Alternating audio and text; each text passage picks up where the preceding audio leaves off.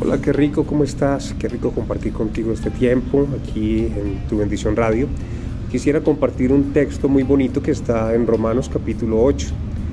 Es acerca de los resultados de la justificación. Nos dice el capítulo 1, el versículo 1, perdón, justificados pues por la fe. Tenemos paz para con Dios por medio de nuestro Señor Jesucristo. Es decir, hay una sola justificación y es a través de la fe que tenemos eh, obviamente con nuestro Señor Jesucristo y también obtenemos paz. Aquí nos está hablando de dos cosas importantes, que es la justificación, que es algo que nadie puede comprar, nadie va al cielo porque quiera ir al cielo, solamente vamos al cielo por arrepentimiento y porque hemos creído en nuestro Señor Jesucristo, eso se llama fe.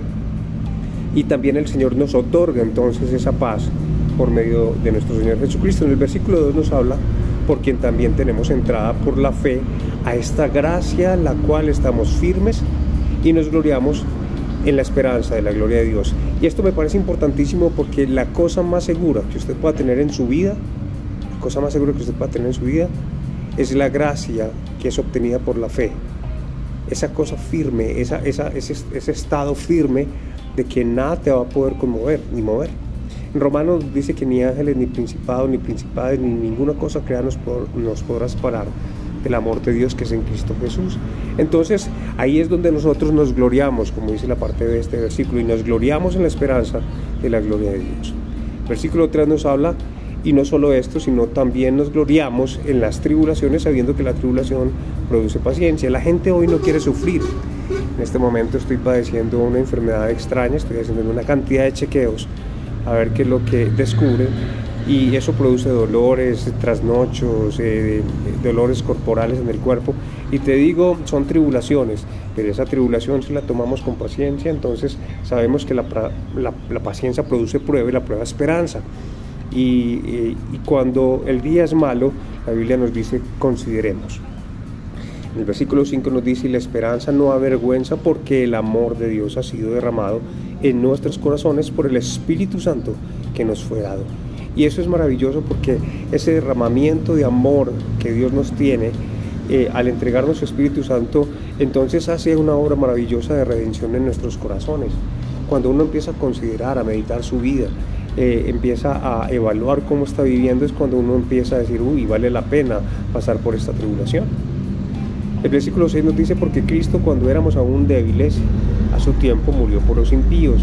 Y aquí débiles significa débiles en voluntad éramos eh, pecadores y no podíamos dejar de pecar porque nuestra naturaleza es pecaminosa. Y entonces de esa manera nosotros podíamos estar siendo débiles ante los ojos o cualquier tipo de ley para ese cumplimiento. El versículo 7 nos dice, ciertamente apenas moriría alguno por el justo. Es verdad, mucha gente muere por eh, eh, causas nobles, pero ¿quién va a morir por alguien que ha sido injusto? Solamente Jesús. Con todo esto pudiera ser que alguno osara morir por el bueno, obviamente. Esa es nuestra naturaleza. Yo muero por el bueno, por el que vale la pena, pero ¿quién moriría por Hitler para que su alma sea salva? Nadie. ¿Cierto que no? Pues Cristo murió por Hitler, aunque Hitler no se arrepintió, y entonces de esa manera pues tendría condenación en su vida. Pero nosotros éramos no tan distintos a Hitler en nuestra manera de movernos.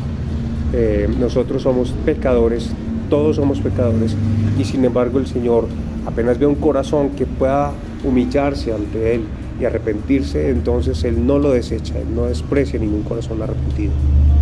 Versículo 8 dice, más Dios muestra su amor para con nosotros en que siendo aún pecadores murió Cristo por nosotros. Pues mucho más, estando ya justificados en su sangre, por Él seremos salvos de qué? De la ira. Hay una ira eterna de la cual el hombre está sentenciado por su condición pecaminosa, pero el Señor quiere intersectar mi condenación para que podamos tener vida y vida en abundancia. El versículo 10 nos dice entonces, porque siendo enemigos, fuimos reconciliados con Dios por la muerte de su Hijo. Mucho más, estando reconciliados, seremos salvos por su vida. Esto es maravilloso porque nos está hablando de un amor, de un ministerio, es ese ministerio de la reconciliación. Dios quiere que nosotros estemos bien con Él, no que estemos mal. Versículo 11 nos dice, y no solo esto, sino que también nos glorificamos en Dios, nos gloriamos en Dios. Por el Señor, eh, por el Señor nuestro Jesucristo, por quien hemos recibido ahora la reconciliación. Y esto es importante, el gloriarnos en Él, el sentir que nosotros podemos tener algo valioso en nuestra vida y para nuestra eternidad es maravilloso, porque es ese regalo que nosotros no podemos alcanzar a percibir solamente hasta que estemos en esas dos condiciones después de la muerte.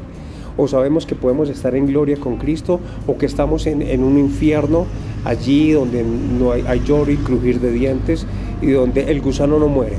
Y las cosas son bien complicadas porque el infierno eh, está abierto para que todo el mundo que quiere ir allá, al no aceptar a Cristo, pues bienvenido es. Pero el Señor también nos está dando una reconciliación para estar eh, de buena manera en una relación personal con Él de manera excelente. Así que es una muy bonita reflexión en Romanos capítulo 5. Espero que haya sido de mucha bendición para tu vida.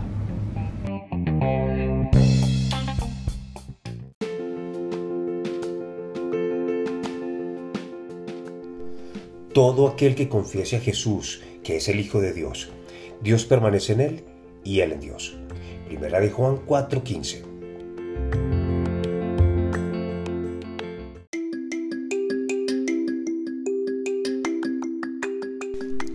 Pero a todos los que creyeron en Él y lo recibieron, les dio el derecho de llegar a ser hijos de Dios. Juan 1.12.